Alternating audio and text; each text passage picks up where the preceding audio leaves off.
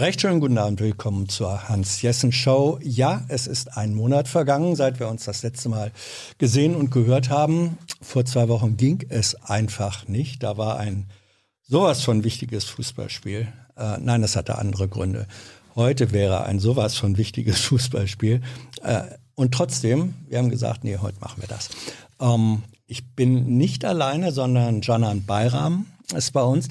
Janan, das ist eine Premiere. Das ist zum ersten Mal, dass in diesem Format, an diesem Tisch, eine Frau mitsitzt. Mhm. Ich bin sehr glücklich darüber. Wirklich. Es ist, äh, es ist nervig, wenn, wenn immer nur Kerle da rumsitzen und dann wird zu Recht gefragt, ähm, wieso sitzen da nur Kerle? Es gibt so viele kluge und gute und politisch interessierte Frauen.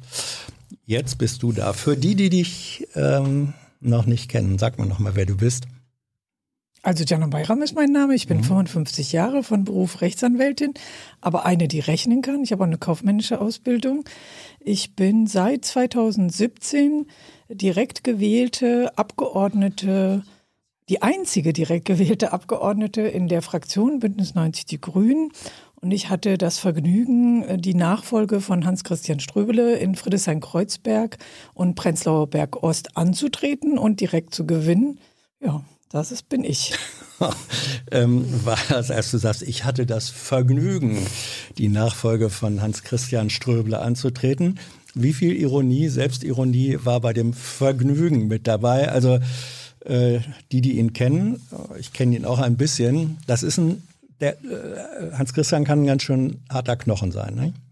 Ja, also äh, ich habe ja gesagt, ich möchte auch in seinem Sinne dieses Direktmandat für die Grünen gewinnen, um in, auch mal gegen die Grünen aufzustehen in der Fraktion. ah. Und äh, ich denke, das ist mir gut gelungen und äh, da geht es natürlich auch ein Stück weit darum, äh, dass dieser Wahlkreis streitbar ist und äh, dass ich eben gestritten habe für die Wählerinnen und Wähler in meinem Wahlkreis und äh, dabei halt auch keine Rücksicht genommen habe auf Parteiinteressen oder Fraktionsinteressen, sondern ich stehe für die Wählerinnen und stehe ja jetzt auch wieder im Wahlkreis als Direktkandidatin zur Wahl. Also das heißt, ich gehe auf keine Liste, ich sichere mich nicht ab, sondern ich möchte das Votum äh, der Menschen, die in meinem Wahlkreis wohnen, damit ich sie vertreten kann, so wie ich äh, repräsentative Demokratie auch verstehe.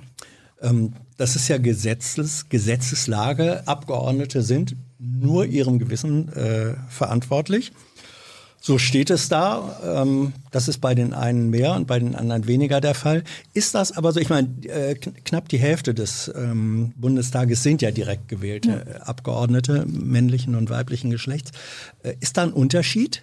Kannst du den feststellen zwischen denen von euch, das sage ich jetzt mal parteiübergreifend, die direkt gewählt haben? Habt ihr ähm, ein anderes Selbstbewusstsein, eine andere, ein anderes Standing als die, die über die Liste reingekommen sind? Kann man das also sagen? ich kann das schwer vergleichen, weil eben in meiner äh, Fraktion bin ich ein Unikat und das manchmal zum Ärgernis der Kolleginnen mhm. in meiner Fraktion. Inwieweit das bei anderen Parteien vergleichbar ist, den ich sage mal, diese Untersuchung habe ich mir nicht vorgenommen in der letzten Legislatur. Aber es ist natürlich auch so eine Kultur, wie tickt eine Partei, wie ticken die Abgeordneten. Ich wüsste nicht, mit wem ich mich da vergleichen sollte. Mhm. Okay, äh, hätte ja sein können, dass es, mhm. dass es sozusagen ein Club der, äh, oder, oder eine überfraktionelle Organisation der direkt gewählten gibt. Nee, nee gibt's nicht. Gibt's nicht. Ähm, du hast jetzt zweimal gesagt, hm, habe auch schon mal manchmal meine Partei geärgert. Ähm, welches waren denn in der abgelaufenen Legislaturperiode die zwei, drei Punkte, wo du sagst, ja, da hat vermutlich meine Partei als Gesamtorganisation den meisten Ärger mit mir gehabt? Na, ich würde jetzt einzelne Abstimmungen äh, vielleicht ähm, anführen. Also das fing natürlich schon mit Jamaika an, dass ich mhm. komplett dagegen war. Und, äh, also du hättest Lindner nicht gewählt, wenn er nicht von sich aus ja gut, der Lindner stand ja für nichts zur Wahl. Ja, ja, ja.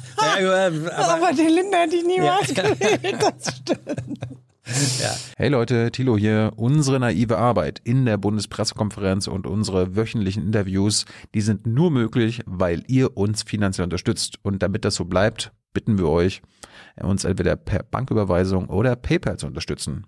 Weitere Infos findet ihr in der Podcast-Beschreibung. Danke dafür. Und genau. du hättest auch nicht Merkel ge gewählt in einer äh, in einer Jamaika-Koalition. Genau. Das hattest du damals, glaube ich, gesagt. Ich gesagt, gesagt. Wenn es dazu kommt, genau. meine Stimme kriegt Merkel nicht. Genau. Und dann mhm. gab es halt eine Kontroverse natürlich zu den ähm, Auslandseinsätzen der Bundeswehr, mhm. weil ich da ähm, dagegen gestimmt habe. Aus verschiedenen Gründen. Ich habe das meist in persönlichen Erklärungen ausführlich dargelegt. Und dann gab es zum Infektionsschutzgesetz, äh, gab es eben auch Kontroversen. Da habe ich auch ein paar Mal anders abgestimmt als äh, meine Fraktion. Und gegen die Ausgangssperre habe ich mit einigen anderen auch vor dem Bundesverfassungsgericht geklagt. Mhm. Ähm, kannst du äh, die Bedenken äh, gegen, wenn wir jetzt bei diesem Thema ähm, Pandemiebekämpfungs-, also Restriktionsmaßnahmen sind. Kannst du das auf einen Begriff äh, bringen, warum du gegen Maßnahmen ähm, oder Regelwerk zur Durchsetzung von Maßnahmen gestimmt hat? Gibt es da sozusagen eine Überschrift, unter die du das bringen kannst? Was, was hat dich daran gestört am Ende? Na, das Demokratiedefizit. Mhm. Also Menschen müssen Maßnahmen verstehen können, um eben ihre Anliegen dem Staat anzuvertrauen. Und wenn halt der Eindruck entsteht, die wissen nicht, was sie machen, also gerade sparen, also ich weiß ja immer nicht, was der kann, ich sehe immer nur, was der nicht kann. Und äh, wenn das dann passiert und dann willkürliche, unsinnige Maßnahmen ergriffen werden, dann laufen wir Gefahr, dass die demokratische Legitimation in Frage gestellt wird. Und das sehe ich als eine Gefahr für unsere Demokratie. Äh, diese Kritik wird ähnlich formuliert, jedenfalls vom Wortlaut her, manchmal von Leuten, die man dann als Verschwörungsanhänger, als Impfskeptiker bis hin zu Corona-Leugner manchmal bezeichnet. Aber in dem Punkt äh, trifft sich eure Kritik? Also ich bin ja viel auf der Straße und mhm. habe äh, diese Demonstrationen, äh, die gerade auch hier in Berlin äh, stattgefunden haben, von Menschen, die ohne Maske so eine Art Corona-Karneval abfeiern. Äh, das finde ich verantwortungslos. Mhm. Also das ist nicht meine Art. Ähm, meine Kritik ist eher ähm, konkret hinsichtlich der ergriffenen Maßnahmen. Also eine Ausgangssperre, wenn sie nicht als äh, eine Maßnahme im juristisch sauberen Sinne mhm. gesehen wird, um tatsächlich die Pandemie einzudämmen. Wenn es halt so eine Maßnahme ist, von der man sagt, damit verhindere ich, dass Leute von A nach B gehen, äh, dann ist das einfach Quatsch. Dann ist das juristisch problematisch und dann ist es mir eigentlich egal, wer das noch kritisiert. Mhm. Dann kann ich nicht schweigen, sondern da muss ich das kritisieren. Ihr sollt äh, mitdiskutieren. Ihr habt die Möglichkeit, euch ähm, mit anrufen, hier in das Gespräch äh, einzuschalten. Ihr könnt euch melden über WhatsApp, über Telegram oder über E-Mail. Das steht in der Videobeschreibung, wie das geht. Redaktionspraktikant Thilo nimmt das dann äh, auf, also schreibt einen Namen, schreibt vielleicht ein Stichwort. Und heute sind die Chancen ganz gut, dass dann im Verlauf der nächsten äh, anderthalb Stunden ihr mit euren Wortmeldungen reinkommt. Wir sind sehr gespannt. Das ist eine Wundertüte. Keine Ahnung, wer da äh, anrufen wird, aber wir, wir, nehmen alles entgegen, solange, solange es nicht unflätig ist. Ne? Genau. Ja. Ähm, okay, also meldet euch. Wir, wir, äh, wir freuen uns. Ähm, ihr könnt auch im, im Chat schreiben. Auch das wird, wird Thilo versuchen, hier mit ähm, reinzubringen. Ähm, für die, die sich nicht trauen. Aber es ist eigentlich eine Call-in-Sendung. Also ihr telefoniert doch sonst auch mit Menschen, dann traut euch das auch mal hier. Das ist immer schöner, wenn man direkt miteinander reden kann. Ähm, Themen bleibt euch überlassen. Also alles, was ihr mit einer linken, grünen Abgeordneten gerne bereden wollt. Ähm, du bist, hast du eben schon gesagt, Janan, viel auf der Straße, sowieso immer. Ne? Manche wissen, Deine politische Karriere hat in einer ganz anderen Partei angefangen, in der SPD, aber da, da hast du schon ähm, Berliner Wahlkreise gewonnen durch Straßenarbeit. Richtig. Dann hast du die Partei gewechselt und die Leute haben wieder gesagt, oh nö, Janan ist gut, die wählen wir auch mit einem anderen Logo. So war das? Genau so war das. Also es war sogar äh, teilweise äh, so, dass ich die Ergebnisse noch verbessert habe von mhm. Wahl zu Wahl Ja, und das äh, gibt einem natürlich Kraft und äh, Bestätigung. Ähm, welche Erfahrungen, nein, andersrum gefragt, äh, unter Politikern heißt das manchmal auch Klinkenputzen? Das ist ja keine schöne Bezeichnung. Klinkenputzen, Haustürwahlkampf. An Infoständen am Wochenende rumlungern und äh, Rosen verteilen oder was auch immer. Ja, das, das war mir die andere Partei. Macht dir das wirklich Spaß? Ja.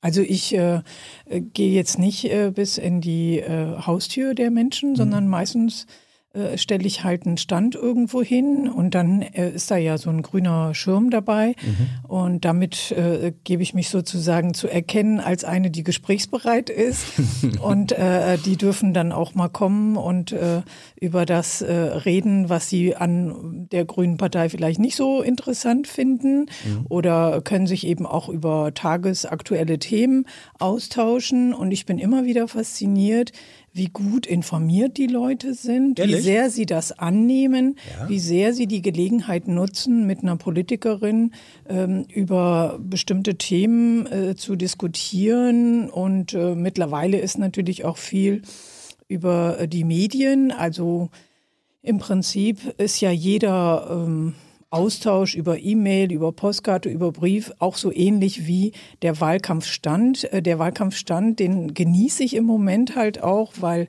in der Corona-Zeit war ja so diese äh, körperliche Begegnung nicht mhm. in dem Maße möglich. Jetzt trage ich meistens am Stand auch eine Maske, aber mhm. so dieser direkte Austausch mit den Menschen und die Überprüfung auch dessen, was ich mache, anhand äh, der Reaktion der Menschen. Wie, wie, äh, gib ein Beispiel dafür. Was heißt die Überprüfung dessen, was ich mache? Wie findet das statt? Wie findet das statt?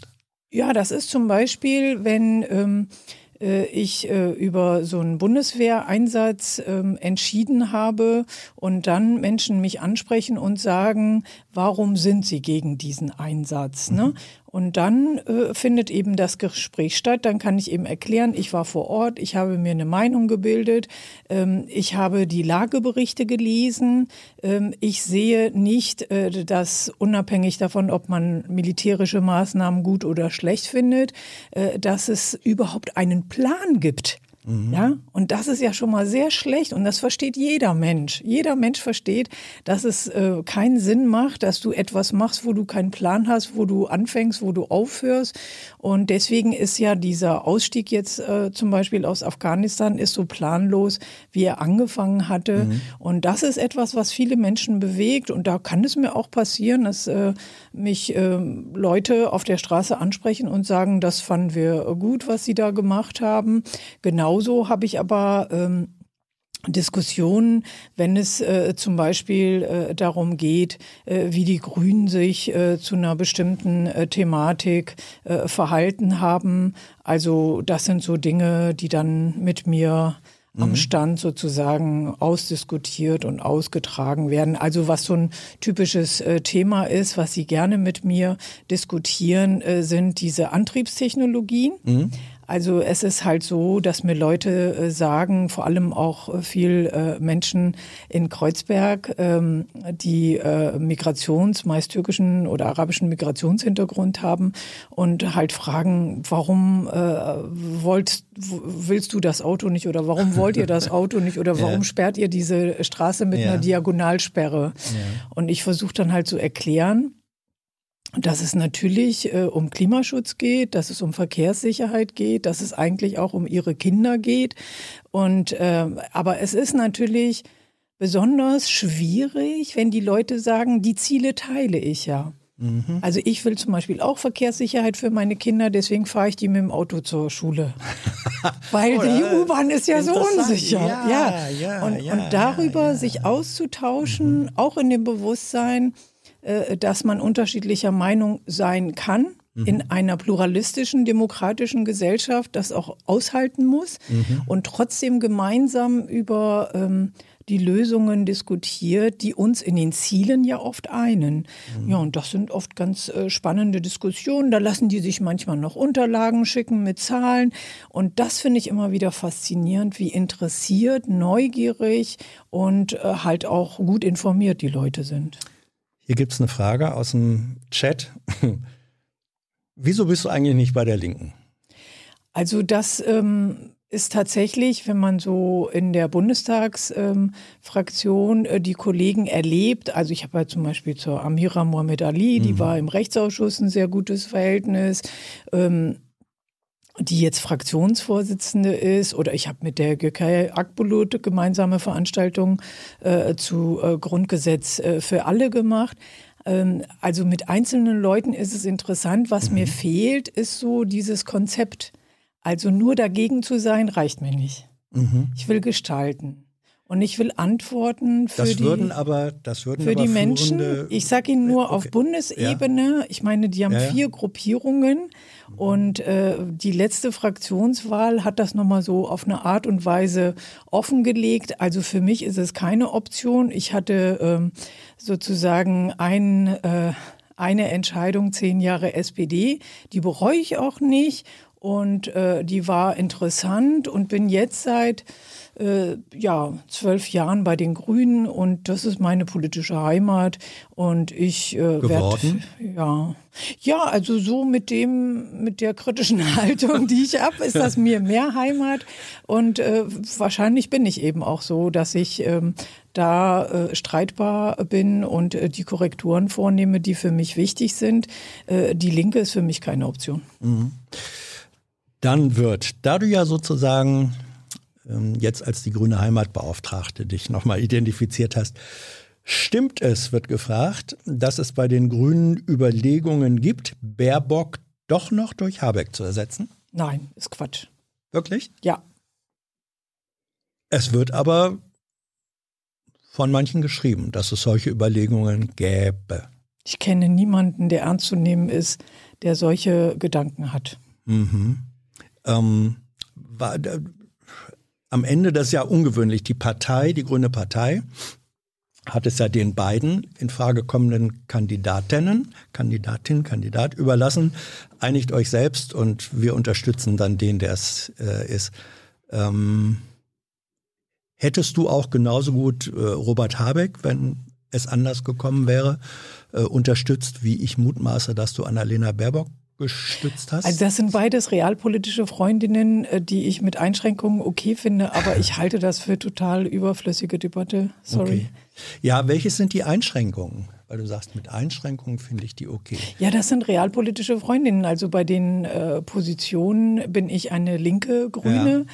und eine Was linke Grüne war, ja, da geht es natürlich um Auslandseinsätze, Friedenspolitik, da mhm. geht es um äh, Fragen im Zusammenhang mit ähm, Verteilung, Gerechtigkeit. Da geht es auch ähm, um ja, Themen, die wir aus einer linksgrünen Perspektive, und da bin ich ja auch eine der drei Koordinatorinnen unserer ähm, parlamentarischen Linken, die wir anders sehen. Und jetzt ist es eben so, dass äh, die beiden Vorsitzenden eher dem realpolitischen Flügel angehören und äh, damit müssen wir klarkommen, aber jetzt deswegen irgendwie eine von beiden besser zu finden, fällt mir gar nicht ein. Mhm. Es gibt die äh, Position oder Position, die vielfach vertreten wird, gerade äh, von Seiten der Linken, jetzt nicht der Linken als Partei, sondern der politischen Linken insgesamt, die sagen, die Grünen sind inzwischen ähm, auf dem Trip, die machen sozusagen alles, äh, um endlich in die Regierung äh, an die Macht zu kommen. Ähm, was sagst du denen denn dann? Ja, also das ähm, ist eine äh, Sicht auf äh, die Partei und auch die Fraktion, die ich so äh, nicht bestätigen kann. Es ist wirklich so, dass wir sehr viele wirklich gute Fachleute haben, die für die Themen, die sie bearbeiten, sehr brennen. Und da ist es sozusagen immanent dem Ganzen, dass du das, wofür du brennst, auch umsetzen willst. Wir haben Konzepte in der Flüchtlingspolitik zum Beispiel. Wir haben Konzepte in der Wohnungspolitik und das will, wollen wir umsetzen und nicht irgendwie zugucken, wie andere Mist bauen. Ja. Mhm. Und von daher ist es schon so, dass nach ja, vielen Jahren, in denen ähm, die CDU mit verschiedenen Partnern Mist gebaut hat, äh, der Wunsch und auch der Druck da ist bei der Klimapolitik, aber auch bei der äh, Sozialpolitik, tatsächlich mal andere Wege zu gehen Und ähm, deswegen würde ich schon sagen, es ist äh, der Anspruch da. Das kann ich für viele Kollegen aus der Fraktion sagen, mit denen wir uns ja inhaltlich austauschen, aber nicht um jeden Preis. Du hast vorhin gesagt, Jamaika, da hätte Merkel deine Stimme nicht gekriegt. Würde Laschet deine Stimme äh, bei Schwarz-Grün kriegen? Also das macht ja gar keinen Sinn, wenn wir eine Kanzlerkandidatin haben, mhm. äh, der ich meine Stimme geben will. Mhm. Also das ist für mich irgendwie so ähm, völlig indiskutabel. Ja, aber nun mal angenommen, das Wahlergebnis wäre ein solches, dass deine Kandidatin nicht Kanzlerin werden könnte, sondern eine Regierungsbeteiligung, von der du eben gesprochen hast, dass man die will, um umsetzen zu können, wenn es dann doch Laschet sein müsste? Also ich denke, dass es wirklich gar keinen Sinn macht, wenn man selbst mit einer Kanzlerkandidatin antritt, mhm. jetzt irgend so ein äh, Lasset Luschida aus Nordrhein-Westfalen zu thematisieren. Sorry, aber das ist wirklich, weißt du, in dem Stadium, wo ich auf die Straße von morgens bis okay. abends gehe, um dafür zu werben, zu sagen, wir wollen nicht Anhängsel von irgendwelchen Totalversagern sein, sondern wir wollen jetzt wirklich mal diese, äh, nicht nur dieses Land und äh, die Stadt Berlin, sondern wir wollen die Welt retten mhm. und äh, den Klimaschutz vorantreiben, äh, dann weiß ich gar nicht, ist die Antwort eigentlich ziemlich äh, naheliegend. Lasset Luschi, hast du eben ja. gesagt. Hübsch, hübsch, hübsch. Ähm, kleiner Versprecher, aber lasset, lasset doch Luschi. Ähm, hier wird gefragt, ähm, warum ist Cem Özdemir eigentlich nicht in der CDU? Das solltet ihr ihn selber fragen. Aber ich meine, es gibt ja, ich weiß gar nicht, ob derjenige ähm, diese Parteitagsrede von mir kennt, Aha. wo ich halt mal da äh, so eine Anekdote aus dem Wahlkampf 2017 Du hast zitiert, darauf legst du immer Wert. Hab, genau. Bring das Zitat doch nochmal. Also es war natürlich so, dass ich als Kandidatin ein Grußwort sprechen durfte und dann habe ich so aus war dem Parteitag in Berlin, ne? Genau, das war der Parteitag in Berlin und äh, dann durfte ich eben äh, dort äh, reden und dann habe ich gesagt, ich erzähle denen mal so ein bisschen, wie mhm. mein Wahlkampf läuft und dann habe ich gesagt, ja, dann habe ich irgendwie so eine Unterstützergruppe mhm. gehabt und dann war dann eine Frau, die halt sagte, na ja, wieso sind hier so wenig Leute bei dem Treffen? Ist doch kein Wunder. Die beiden Vorsitzenden äh, haben doch das Charisma von CDU-Ortsvereinsvorsitzenden. Ja, und dann waren alle ganz entsetzt. Wie kann die denn sowas sagen? Und ich so, ja, ich habe doch nur eine Geschichte erzählt, aber das äh, ja, hat ich viele ja nur zitiert. Ich habe nur zitiert. Ja. Du weißt aber schon, dass man, wenn man etwas zitiert, in gewisser Weise ähm, auch mitverantwortlich gemacht wird für den Inhalt des äh, übermittelten Zitats. Ne? Ich habe halt gedacht, ich äh, kriege Verständnis für meine schwierige Lage von mhm. meiner Partei und ähm, dem war aber in Teilen nur so, die haben mir hinter vorgehaltener Hand, haben sie gesagt, ach, ist ja recht. Aber ja, wirklich? ganz viele Leute haben, endlich spricht mal eine aus, aber mhm. so ist das. Im Türkischen gibt es so dieses Sprichwort, wer die Wahrheit sagt, wird aus neuen Dörfern verjagt. Also für viele war es die Wahrheit, aber man wollte das nicht so auf offener Bühne hören. Mhm. Hat es da äh, gerade zu diesen beiden Personen, also es waren Jem Özdemir und Katrin Göring-Eckardt, die beiden Personen, um die es da ging, ähm, haben die irgendwann mal darüber lachen können mit dir zusammen oder? Jedenfalls nicht, wo ich dabei war. Aber der Katrin, äh, also mit der Katrin Göring-Eckardt, ähm, da war ja äh, die Situation, äh, dass ähm, sie wieder äh, kandidiert hat für den mhm. Vorsitz der Fraktion und äh, aus dem realpolitischen Lager und für das linke Lager war ja äh, Toni Hofreiter. Und auf einmal kam der Cem Özdemir und wollte auch Fraktionsvorsitzender mhm. werden. Und da habe ich natürlich die Mehrheiten für äh, Toni Hofreiter und Katrin Göring-Eckardt organisiert als mhm. eine der Koordinatorinnen. Und insoweit, äh, glaube ich, äh, war Katrin zumindest nicht traurig, dass ich da gerade war und ihr die Mehrheiten organisiert hat. Wie Jem das gefunden hat, da weiß ich nicht, müsste man ihn mal fragen. Kann ja sein, dass der Minister wird. Ich denke nicht, dass das sein kann. Nee? nee. Staatssekretär? Das weiß ich nicht, ehrlich mhm. gesagt. Ähm, Äh, ich finde das auch alles so, so schwierig, weil mhm. äh, es ja ähm, eigentlich auf die Kompetenz ankommen sollte. Mhm. So und ähm, deswegen kann mhm. ich da mir habe ich die Fantasie nicht mehr, ihn mir vorzustellen in diesen Rollen. Oh oh oh oh.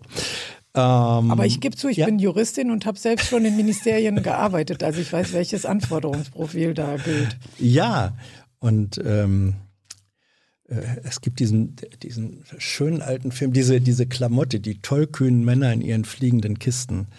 Aus Ende der 60er Jahre mit, mit Gerd Fröber, der musste dann, dann als Offizier, der nicht fliegen konnte, so ein altes Flugzeug fliegen. Und dann saß er da drin mit der Bedienungsanleitung in der Hand und sagte, es gibt nichts, was ein deutscher Offizier nicht könnte.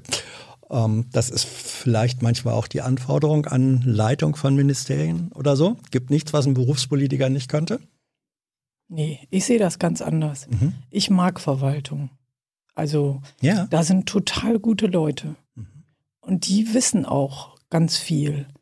Und deswegen ist so das Klügste, was jemand machen sollte, der so Verantwortung für so ein großes Schiff wie so eine Verwaltung übernimmt, der sollte das gut leiten können und der sollte gut äh, mit, mit dem Haus ähm, arbeiten. Also mhm.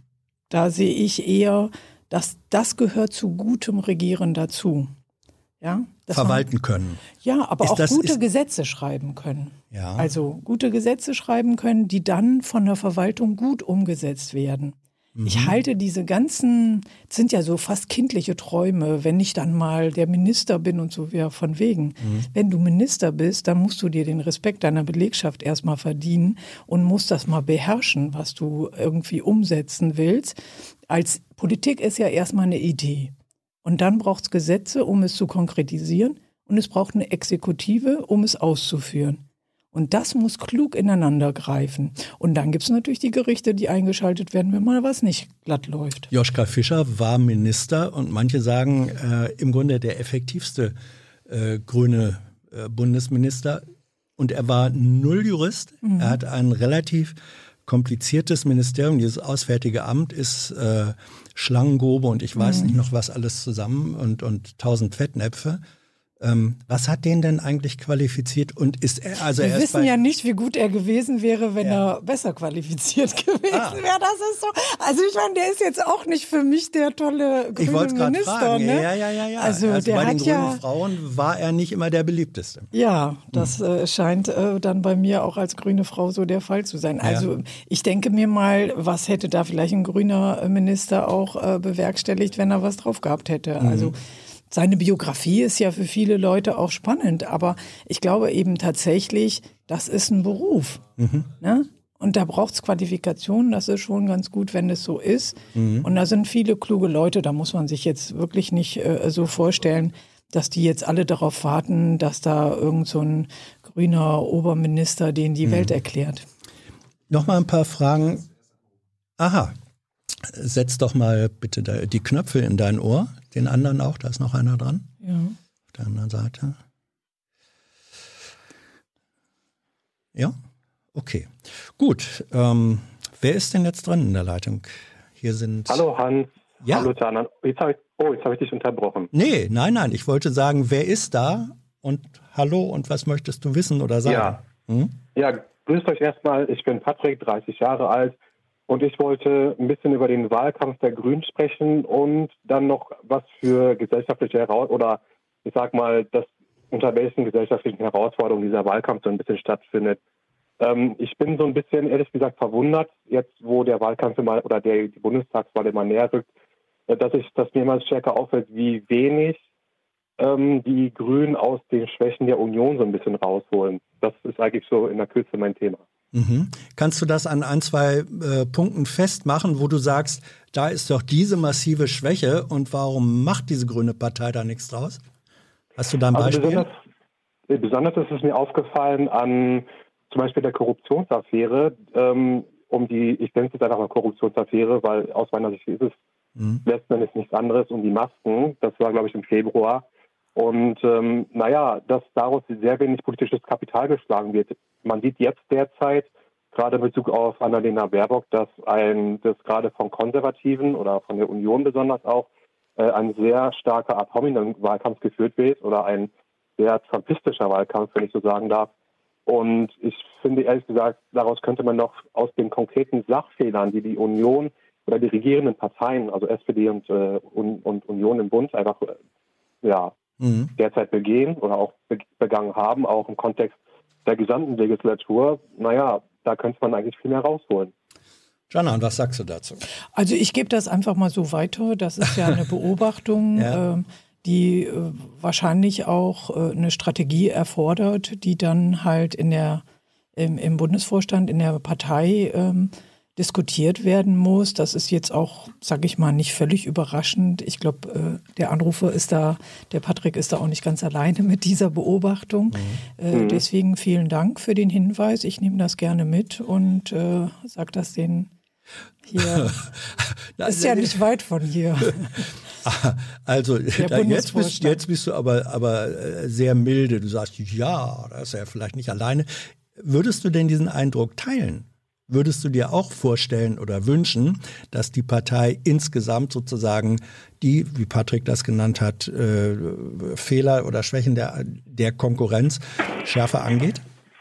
Na, wir haben ja, ich habe ja auch selbst eine Rede zu dem Thema gehalten. Wir haben ja die Dinge diskutiert, wie zum Beispiel äh, Nebeneinkünfte, Lobbyregister äh, und eben auch den Tatbestand der Abgeordnetenbestechung äh, tatsächlich in den Blick zu nehmen. Und wir haben das sehr scharf angegriffen. Also gerade die Reden von Britta Hasselmann bis hin zu strukturellem äh, Gebaren der CDU in Bezug auf äh, solche äh, Dinge wie die Maskenaffäre. Und natürlich war das, äh, steht da der Vorwurf der Korruption äh, im Raum. Die Staatsanwaltschaft hat da ja auch äh, Durchsuchungen vorgenommen. Äh, das sind sehr ernste äh, Dinge. Und in diesem Bundestagskontext gab es dazu Plenardebatten. Mhm. Wie gesagt, ich habe da selbst an einer teilgenommen und habe halt gesagt, wir müssen beim Thema Abgeordnetenbestechung den Tatbestand ändern. Der ist im Moment so, dass er faktisch gar nicht greift. So. Deswegen ist das ja eine richtige Beobachtung, dass es aber jetzt nicht so vorkommt. Und da geht es natürlich darum, wie äh, trägt man so etwas auch in äh, die politische Debatte. Und äh, dafür braucht es kluge Kommunikationsstrategien. Also dann, ich bin da ja, ich bin nicht anderer Meinung äh, in Bezug auf äh, die äh, Fragestellung, dass da jetzt was kommen muss, dass da eben auch äh, der politische Gegner äh, mit seinem Versagen, mit seiner ähm, mit seinen Fehlern angegriffen werden muss. Es ist die Frage des Wie. Und ich sag mal, ein bisschen ist halt das Problem, im Türkischen gibt es so dieses Sprichwort, der hat kein äh, Gesicht mehr. Das ist so ein äh, bisschen, sage ich mal, äh, der in Anführungszeichen die Spezialität der CDU. Die hat so viel Dreck am Stecken gehabt, also Augustus Intelligence und dann dies und das. Also die haben so viel Dreck am Stecken gehabt, dass äh, die Leute auch nichts mehr erwarten von denen. Und diese unterschiedliche Betrachtung hinsichtlich Glaubwürdigkeit, hinsichtlich der Anforderungen des Erwartungsmanagements der Wähler. Äh, da äh, denke ich, äh, ist es leider den Konservativen gerade sehr gut gelungen, äh, von sich selbst abzulenken. Das haben die einfach krass drauf und dagegen müssen wir kluge Strategien entwickeln und wir haben ja noch ein paar Wochen vor uns. Ja, aber dann würde ich da direkt einhaken, weil du auch die Korruption angesprochen hast ähm, gerade auch nochmal ein Fallbeispiel mit Augustus Intelligence. Ich sag mal, jetzt habe ich das Glück, dass ich mit einer Juristin reden äh, darf. Ähm, wie würdest du denn zum Beispiel im, im, Bundestag Gesetzgebung gestalten? Gehe ich mal davon aus, dass du auch wieder direkt wiedergewählt wirst, ähm, was ich mir auch sehr wünschen würde natürlich. Wie würdest du denn konkret Gesetzgebung gestalten, die diese Korruption, dass so etwas wie Maskenaffäre etc. nicht so leicht wieder vorkommen könnte. Wie könnte man diese, diese Ausuferung weiter eingrenzen? Stichwort ja. auch zum Beispiel Lobbyregister. Wie würdest du jetzt, sag mal jetzt äh, Justizministerin Chanan Bayram, ja. wie würdest du das gestalten? Genau, aber da gibt es oder, äh, oder, oder da gibt's konkrete Anträge. Bundestagsabgeordnete. Ja, also ich bin ja im Rechtsausschuss. Das heißt, ich habe einen konkreten Gesetzentwurf, wie ich den Tatbestand der Abgeordnetenbestechung gestalten würde, dass er wirklich greift. Und äh, das kann man nachlesen auf meiner Homepage Soweit vielleicht. Also, weil genau die richtigen Punkte sind das. Wir müssen Abgeordnetenbestechung unter äh, Strafe stellen. Im Moment mhm. ist der so wischiwaschi, dass der nicht greift. Und äh, die Staatsanwaltschaft müssen wir nicht mehr auffordern. Die geht dem sehr gerne nach. Mhm. Ja. Ähm, aber dann frage ich mich auch so ein bisschen, ich komme jetzt so ein bisschen ab von, von diesem Korruptionsthema vielleicht auch, ähm, aber warum würde dann, ist es zumindest wieder mein Eindruck, warum würde dann quasi die Grünen äh, möglicherweise in eine Koalition treten, treten mit einer Partei, die doch genau der Bremsklotz in dieser Frage ist, der doch genau ähm, sich gegen solche Gesetzgebungen wehrt und letzten Endes damit das Vertrauen, sage ich mal, der einfachen Bevölkerung, einfacher Leute wie mir in die Politik einfach untergerät. Ja, genau. Also Dafür kämpfe ich ja, dass wir eine Mehrheit haben, dass wir eine grüne Kanzlerin stellen, damit wir nicht mit äh, diesen Leuten, sehe ich ehrlich gesagt genauso, die so viel Dreck am Stecken haben, äh, kann man ja keinen Staat machen. Kein Neustart, ja, genau, genau. keine Veränderung dieses Landes. Und ehrlich, ich bis zum letzten äh, Wahlkampftag werde ich dafür kämpfen, dass wir eine grüne Kanzlerin bekommen. Da ist mir auch äh, sozusagen ähm, dieses Anliegen, dass wir die Dinge, dass wir Veränderung brauchen. Für Veränderung zu werben ist natürlich mhm. immer schwieriger als einfach so ein Weiter so, so ein mhm. Weiter Wursteln. Patrick, bleib noch mal am äh, Moment am Telefon, hör zu. Vielleicht magst du dich dann noch mal äh, äh, einschalten. Das, was du jetzt eben skizziert hast und sagst, ja, grüne Kanzlerin, dann brauchen wir die gar nicht, ist, ist deine Zielvorstellung dann eigentlich ein, dass du sagst, wenn es nach mir geht, ich tue alles dafür, dass wir ähm, grün-rot-rot haben oder äh, habe ich das jetzt falsch rausgehört? Also ich tue alles dafür, dass wir so stark sind, dass wir so viel von dem, was ähm, für mich äh, die richtige Politik ist, umsetzen können. Aber natürlich habe ich 2016 äh, den Koalitionsvertrag in Berlin Rot-Rot-Grün mitverhandelt mhm. und ich äh, bin auf jeden Fall der Ansicht, dass wir progressive Mehrheiten brauchen. Ich bin auch der Ansicht, dass es demokratiepolitisch für die Konservativen besser wäre, wenn die sich mal in der Opposition erholen. Die, die, die Personaldecke bei denen ist so dünn, die haben ja kaum noch fähige Leute. Also, das ist wirklich, da meine ich es gut mit den Konservativen. ja, zufrieden, Patrick? ja, also wenn das ist, also ich bin durchaus der Meinung, dass es von dir eher die Zielrichtung ist oder so nehme ich dich halt zumindest in deiner Arbeit wahr. Muss ich jetzt auch sagen, natürlich nicht jeden Tag verfolge, aber so was ich von dir bisher mitbekommen habe, da kann ich mir das gut vorstellen. Ich teile ehrlich gesagt nicht ähm, von jedem deiner Parteimitglieder oder gerade denjenigen, die im Bundestag sitzen, diesen, diesen Eindruck. Ist auch okay so. Aber hey, wenn das so kommen würde, wie du das, äh, oder wenn das so kommt, wie du das äh, gerade skizziert hast, dann bin ich dabei. Mhm. Ja, dafür kämpfe ich. Schön. Dann, Patrick, bedanken wir uns äh, für deinen Impact hier. Ja, ähm, danke euch. Patrick, mach's gut. Ja. Wir gucken mal, wen wir dann äh, als nächstes reinkriegen. Aber es gibt eine ganze Reihe Fragen, die auch über den Chat schon reingekommen, ähm, reingekommen sind. Ähm, warum stolpert, wird gefragt, warum stol stolpert Annalena Baerbock gerade von einem Fettnapf in den nächsten? Ist das eine Kampagne von außen oder schlechte Vorbereitung der Grünen? Ja, das ist halt eine interessante äh, Frage, vor allem mit diesem schönen Oder. Ne? das ist. Oder sowohl als auch?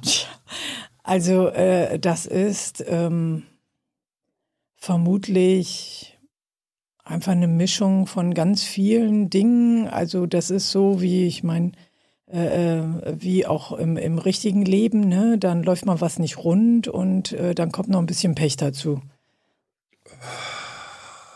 Das ist so eine der alten Fußballerweisheiten, nicht? Könnte es sein, dass ich auch gerne Fußball gucke.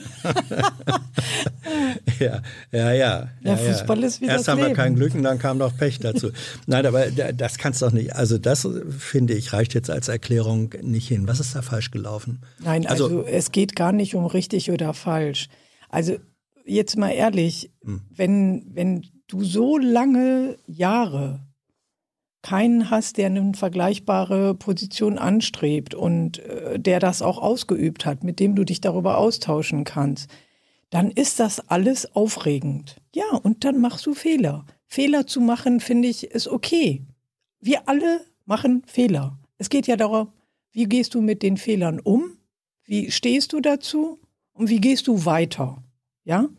Mhm. Und äh, da sind wir, glaube ich, noch äh, lange vor dem Wahltag und ich bin noch guter Dinge, dass uns einiges gelingen kann.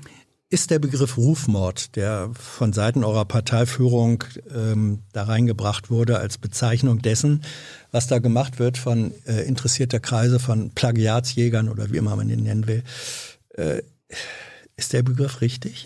Also ich halte dieses ganze drumherum äh, Gerede, das interessiert, glaube ich, die Wählerinnen nicht. Das hat auch nichts mit dem Alltag der Menschen zu tun. Und ähm, ich halte das in einer pluralistischen Gesellschaft, äh, wo man austeilt, doch einstecken muss. Aber das halte ich ähm, das für ja. eine überzogene äh, Kritik. Also mhm.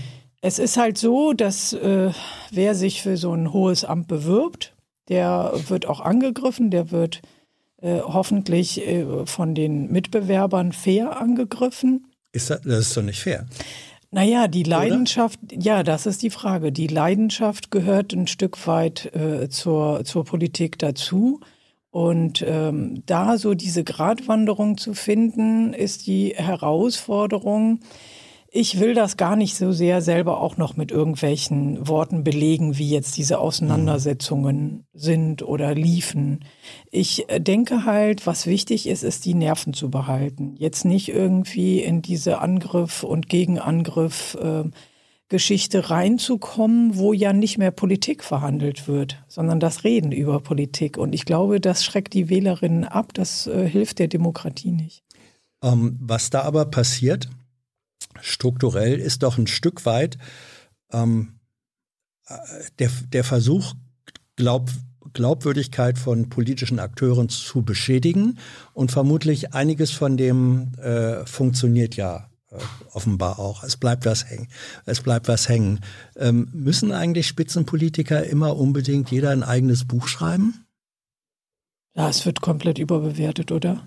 Also ich weiß es nicht. Wenn man Bedürfnis hat, ein Buch zu schreiben, dann sollen sie auch Bücher schreiben. Hm. Also ich wüsste jetzt nicht, es gibt so viele Bücher, wenn es ein paar mehr oder weniger gibt. Also, weißt du, ich denke, wer bin ich, dass ich irgendwelchen Leuten erzähle, ob sie Bücher schreiben oder nicht. Es gibt auch äh, Bücher, von denen ich mir auch gewünscht hätte, dass sie nicht geschrieben worden wären, wie Zum jetzt das von Boris Palmer. Äh, ah ja oder von äh, Sarah Wagenknecht ja. oder also ich sag mal, das gehört zu einer freien äh, Demokratie, dass die Leute gute und schlechte Bücher schreiben. Mhm. Und wer es liest, soll dann für sich entscheiden, ob er es gut findet oder nicht. Ich finde ja diese ähm, Wissenschaftler so spannend, die sich zurzeit so zu Wort melden und sagen, ich bin froh, dass eine Politikerin in ihrem Buch mal meine Aussage übernommen hat.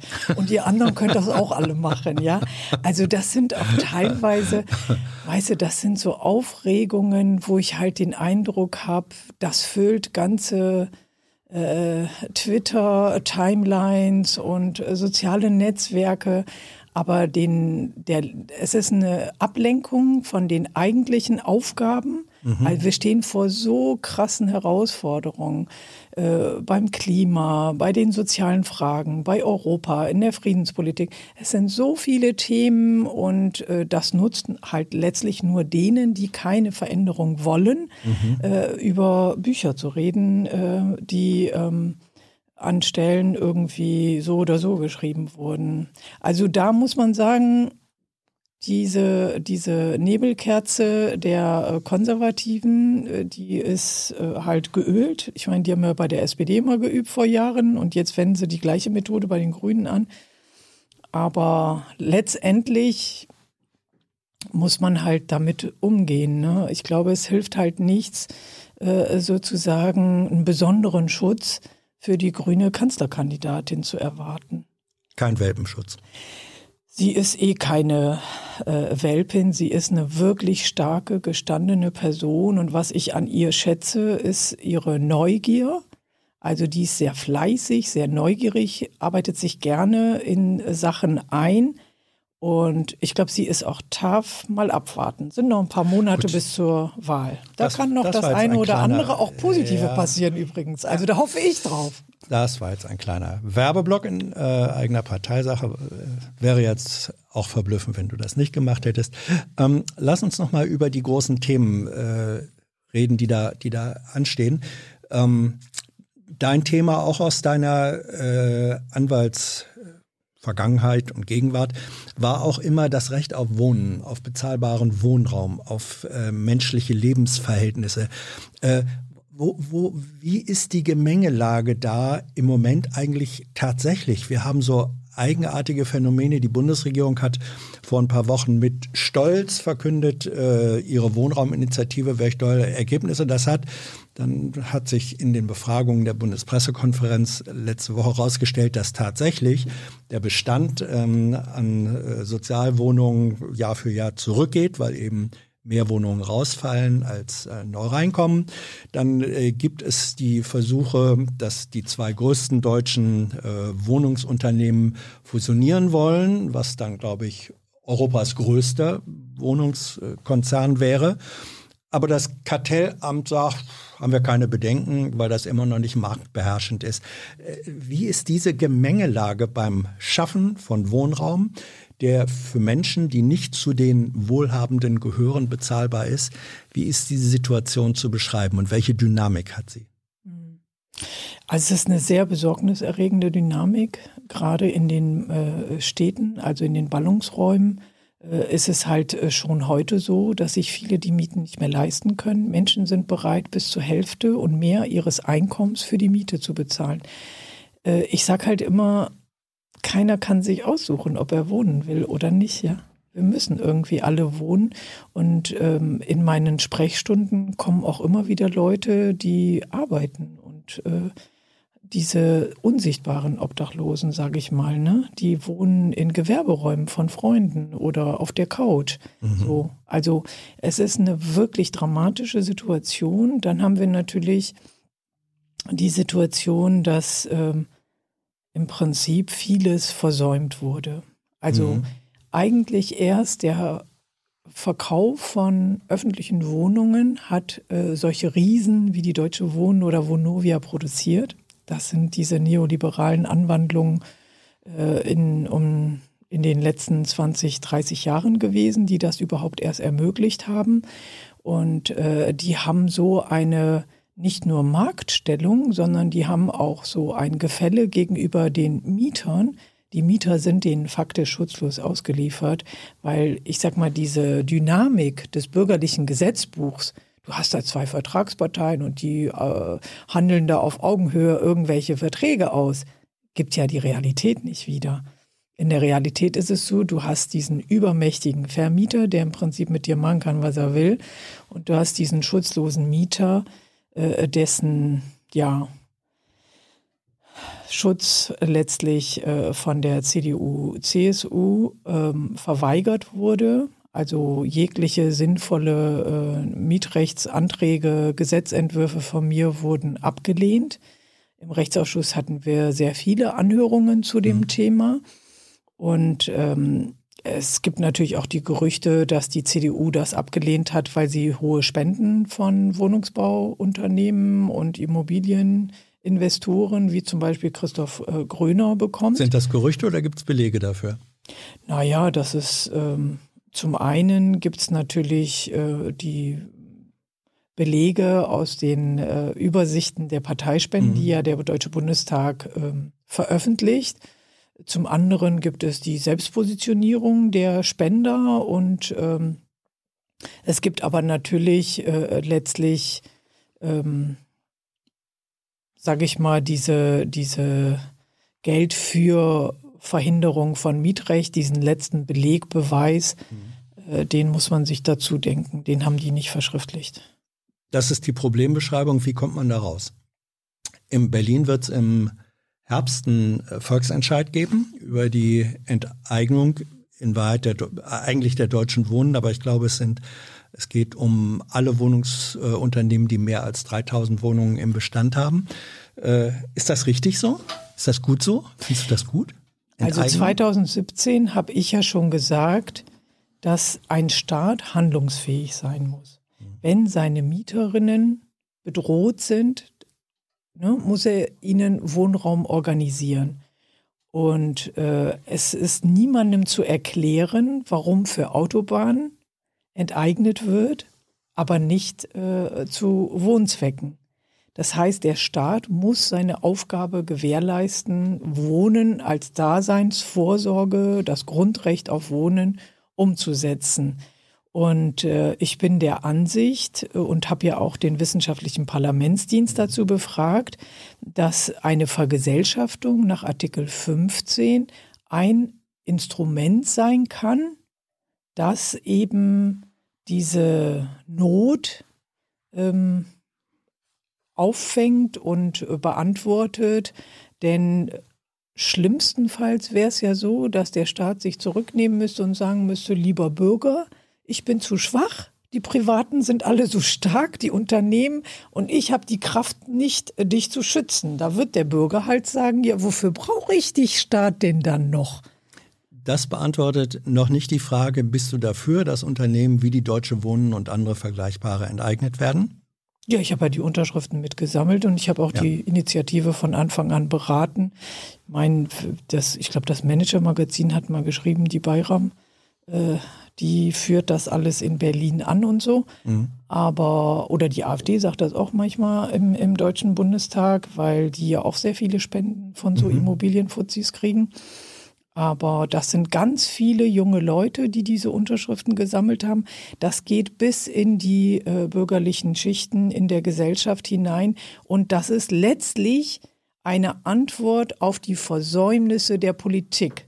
Wir hätten das im bürgerlichen Gesetzbuch regeln können. Mhm. Dass das nicht gemacht wurde, obwohl die Politik und der Gesetzgeber das hätte machen können, das hat dazu geführt, dass die Bürgerinnen radikalisiert werden und die im Prinzip sagen, Mietendeckel kriegen wir nicht, besseren Kündigungsschutz kriegen wir nicht, dieses Baulandmodernisierungsgesetz, was der Seehofer, der Seehofer hat gesagt, er redet dazu nicht, weil es so schlecht geworden ist für so einem schlechten Gesetz, äh, mhm. was seine Leute da mit äh, dem Herrn Lutschak hier in Berlin verwässert haben.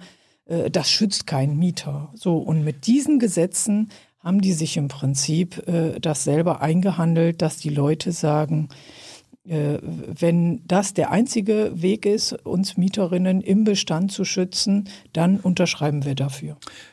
Jetzt weiß die Juristin aber, Enteignung darf nicht ohne Entschädigung äh, erfolgen. Wer soll das denn dann bezahlen, wenn die, wenn die enteignet werden? Kann man sagen, jetzt haben die Mieter vielleicht, wenn es dann öffentliches Eigentum wäre, hätten eine gewisse Sicherheit auf bezahlbaren Wohnraum. Aber woher kommt die Kohle, um, um die zu entschädigen, die da enteignet werden? Naja, ich meine, das sind jetzt äh, Unternehmen mit über 3000 Wohnungen. Mhm. Ja, und äh, da geht es eben darum, dazu gibt es ja auch verschiedene Literatur, dass halt ähm, ein Stück weit äh, berechnet werden muss, was eigentlich äh, der Wert dieser Gegenstände ist und damit nicht diese Immobilienblase Blase, äh, Verkehrswertgeschichte. Mhm. Ich meine, es ist ja wirklich so, dass die Vonovia und die Deutsche Wohnen jetzt mit ihrem Share-Deal, wo sie fast zwei Milliarden Steuergelder äh, sozusagen äh, getrickst haben, um sie nicht zu zahlen, äh, da, da glaube ich, haben die gerade äh, äh, sehr viele Leute sehr wütend gemacht. Mhm. Und äh, deswegen, es ist ja so, dass ähm, diese Wohnkosten, die kriegst du ja durch die Mieten sowieso wieder rein. Es ist ja kein Risiko, diese Häuser irgendwie zu äh, vergesellschaften. Und dann geht es eben natürlich darum, ähm, da gibt es auch verschiedene Gutachten zu, in welcher Art und Weise das ähm, halt erfolgen kann. Die Frage, die sich halt stellt, ist, also dieses Wie ist ja im Prozess. Mhm. So.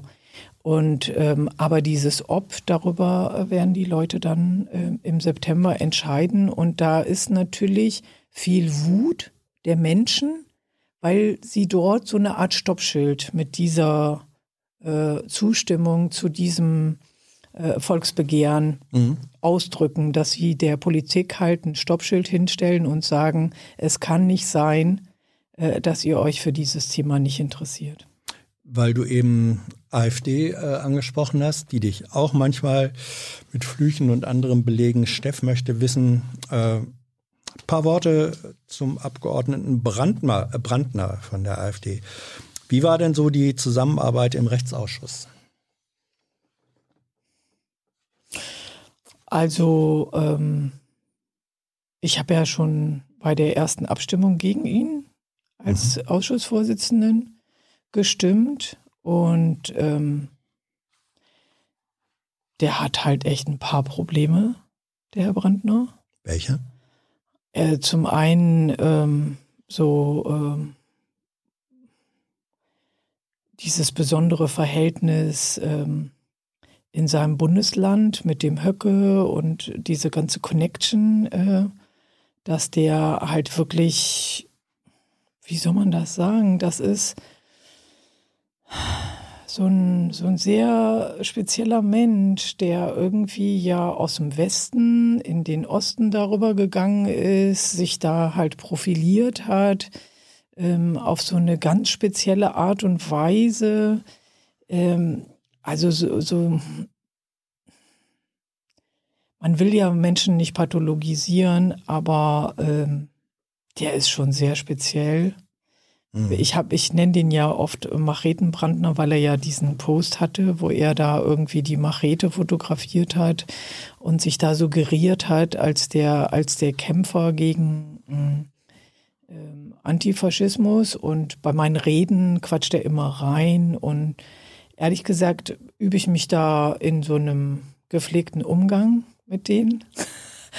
Aber bei, äh, bei dem war halt natürlich einfach gut, dass der so viel Mist gebaut hat, äh, dass keiner ihn mehr wollte. Und da hat er sich dann immer in so, das sind ja nicht öffentliche Sitzungen, dann hat er immer so rumgeheult, dass das ja alles überhaupt nicht schlimm sei und dass man ihn dafür nicht absetzen könne. Mhm. Und dann haben wir ihn doch abgesetzt. Und dann ist er vor das Gericht gegangen und hat noch nicht mal gewonnen. Also ähm, das ist eigentlich so eine Lektion in äh, die Dinge mit dem Degen ausfechten, so ein bisschen äh, mhm. eleganter. Und nicht mit dem schweren Säbel. Richtig. Ähm, und der kommt ja seitdem auch nicht mehr. Mhm. Seitdem er nicht mehr Vorsitzender ist, kommt er nicht mehr in den Ausschuss. Wenn wir das vorher gewusst hätten, hätten wir ihn schneller wegge... ja, es stimmt. Es gibt Menschen, die gehen nur dann in Institutionen rein, wenn sie äh, es sozusagen sehr persönlich dann ja. irgendwie ummünzen können, anscheinend. Ähm, wie, ähm, wer wollte das wissen? Ah ja, äh, Joachim fragt, wie beurteilst du die Rechtsextremen oder Rechtsextremismus äh, oder Rechtsextreme in der Bundestagspolizei. Ähm, war dir das, als das hochgekommen ist äh, vor kurzem, neu? Wusstest äh, du das schon vorher schon? Ich meine, das ist die Bund, das ist die Parlamentspolizei. Hm. Nee, das war nicht neu. War nicht also, neu? Nee, war nicht neu. Aha. Also in allen Institutionen, äh, äh Bundeswehr, Polizei, äh, Bundespolizei, Bundestagspolizei, Berliner Polizei ist alles natürlich ähm, ist ja so dieses ähm, dieses Immanente, dass die halt solche männerdominierten Gruppen, wo eben auch so dieser Chorgeist eine Rolle spielt und da gibt es so viele Studien zu, die sind einfach anfälliger dafür. Äh, was für mich auch so eine äh, seltsame Erfahrung, das war jetzt nicht die Bundestagspolizei, mhm. sondern das war das Bundeskriminalamt. Da gab es ja auch diese besondere Einheit. Mhm. Und mir ist das halt passiert, als ich in Afghanistan war. Da wird man ja von denen dann mit geschützt, dass dann meine Weste, die für den nächsten Tag vorgesehen war, äh, mit also meinem dein, Namen, deine Schuss, äh, richtig, feste mit, Weste, genau, ja. mit mhm. meinem Namen äh, so verunglimpft geschrieben Aha. vor meiner Tür stand. So.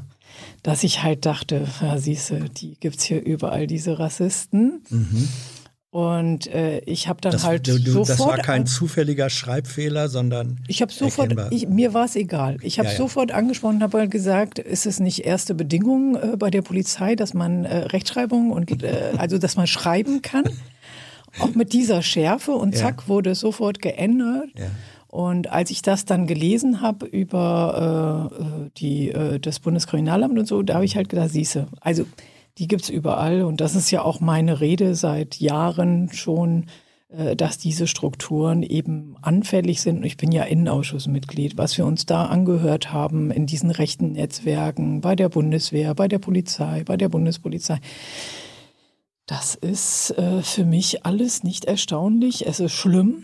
Und wir müssten dagegen wirklich ganz, ganz dringend was machen. Es ist eine riesige Bedrohung, auch mit den ganzen Waffen und der Munition, die da ständig abhanden kommt.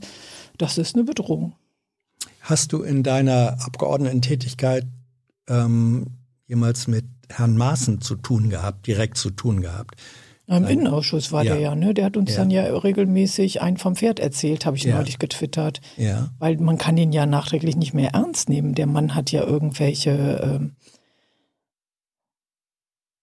bezeichne ich das? Ich pathologisiere ungern, aber es ist schon schwer, ihm logisches Denken zu unterstellen. Mhm.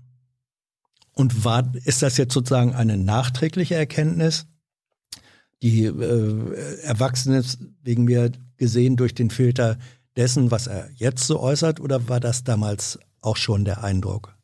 Naja, natürlich, ich bin ja auch eine, die Respekt vor so einem Amt hat im Sinne von, ich glaube äh, im Prinzip an die Demokratie und jetzt gut, beim Bundesamt für Verfassungsschutz war ich schon immer ein bisschen kritischer. Mhm. Also, aber äh, es ist halt wahrscheinlich auch eine Radikalisierung bei ihm noch weiter erfolgt, weil er eben auch denkt, dass ihm das jetzt politisch hilft. Ich glaube, der ist viel ähm, ähm, berechnender und, und gezielter in dem, wie er die Dinge ähm, so, so hochzieht, als wir denken. Hm. Hey Leute, hier sind Thilo und Tyler. Junge Naiv gibt es ja nur durch eure Unterstützung. Hier gibt es keine Werbung, außer für uns selbst. Das sagst du jetzt auch schon ein paar Jahre, ne? Ja. Aber man muss ja Aber mal wieder darauf halt, hinweisen. Ne? Stimmt halt. Ne? Und ihr könnt uns per Banküberweisung unterstützen oder PayPal. Und wie ihr das alles machen könnt, findet ihr in der Podcast-Beschreibung. Kann sein, dass ihr bald, dass ihr bald in einem halben Jahr gemeinsame koalitionstragende Abgeordnete seid. Ja, und das kann ich mir eben nicht vorstellen. Ähm, wie verhält es sich mit der Riga Straße? Es ist ein bisschen auf Berlin fokussiert. Ähm, ist da ein rechtsfreier Raum oder äh, also es gab da auch massive auch Auseinandersetzungen zwischen Hausbesetzern, Polizei. Es gab eine angebliche oder es gab eine Brandbegehung, die von manchen als Provokation äh, empfunden wurde. Wie, wie hast du diese Situation da wahrgenommen oder nimmst du sie wahr? Ja, also das ist ja meine Nachbarschaft, in der ich seit ja. äh, vielen Jahren äh, alle möglichen Entwicklungen mitbekomme. Und der Friedrichshainer Nordkiez war ja nach der Wende so ein Experimentierfeld für viele junge Leute und vieles, was so, sage ich schon mal, ein bisschen besetzungserfahren aus äh, Kreuzberg war, ist dann halt äh, rübergekommen. Die Mainzer Straße ist natürlich so ein äh, Riesenthema, was äh, daraus entstanden ist. Und das sind Freiräume oder auch Schutzräume, zum Beispiel wie die Liebig 34 für queerfeministische Projekte. Es gibt halt Leute, die sind heute in ganz regulären Berufen, die haben da ihre ersten Berlin-Erfahrungen gemacht. Also das ist halt ein Raum, der in diesem wilden Friedrichshain so entstanden ist. Und mittlerweile sind die sehr von Verdrängung bedroht. Also seinerzeit hat ähm, der Senat den Leuten Angebote gemacht. Die haben Verträge bekommen. Mhm. Dann haben Investoren diese Häuser gekauft und die Leute rausgemobbt. Also die Liebig 14 die Räumung der Liebig 14 ist eben so eine sehr traumatisierende Erfahrung für die Menschen, die sich für Freiräume einsetzen, weil man gar nicht glauben konnte, äh, dass solche Gerichtsverfahren wie der Eigentümer sie da betrieben hat. Du stellst deine äh, Schuhe vor die Tür, das ist ein Kündigungsgrund. Und mhm. drei Jahre später gewinnst du vor Gericht, dass die Kündigung nicht wirksam war, aber du bist schon längst geräumt. So. Aber, das sind ja. Erfahrungen, mhm.